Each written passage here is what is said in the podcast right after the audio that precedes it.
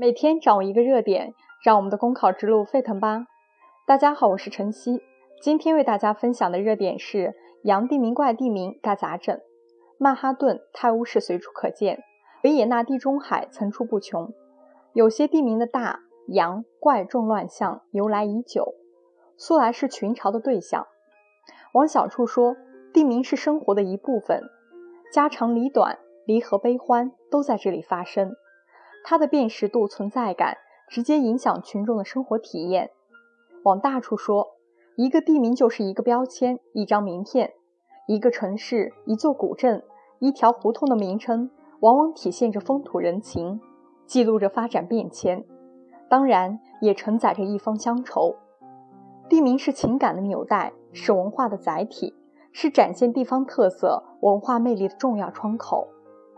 所以，规范地名是必要之举。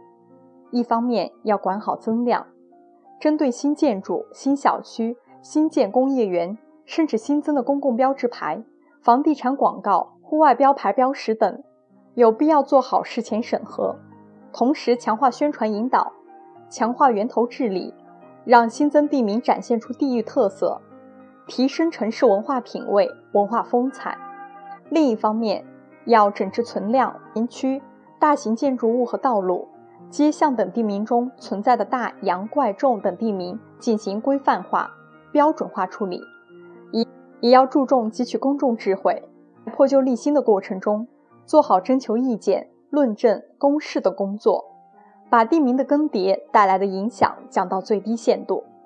好了，以上是今天的热点分享，感谢大家的收听。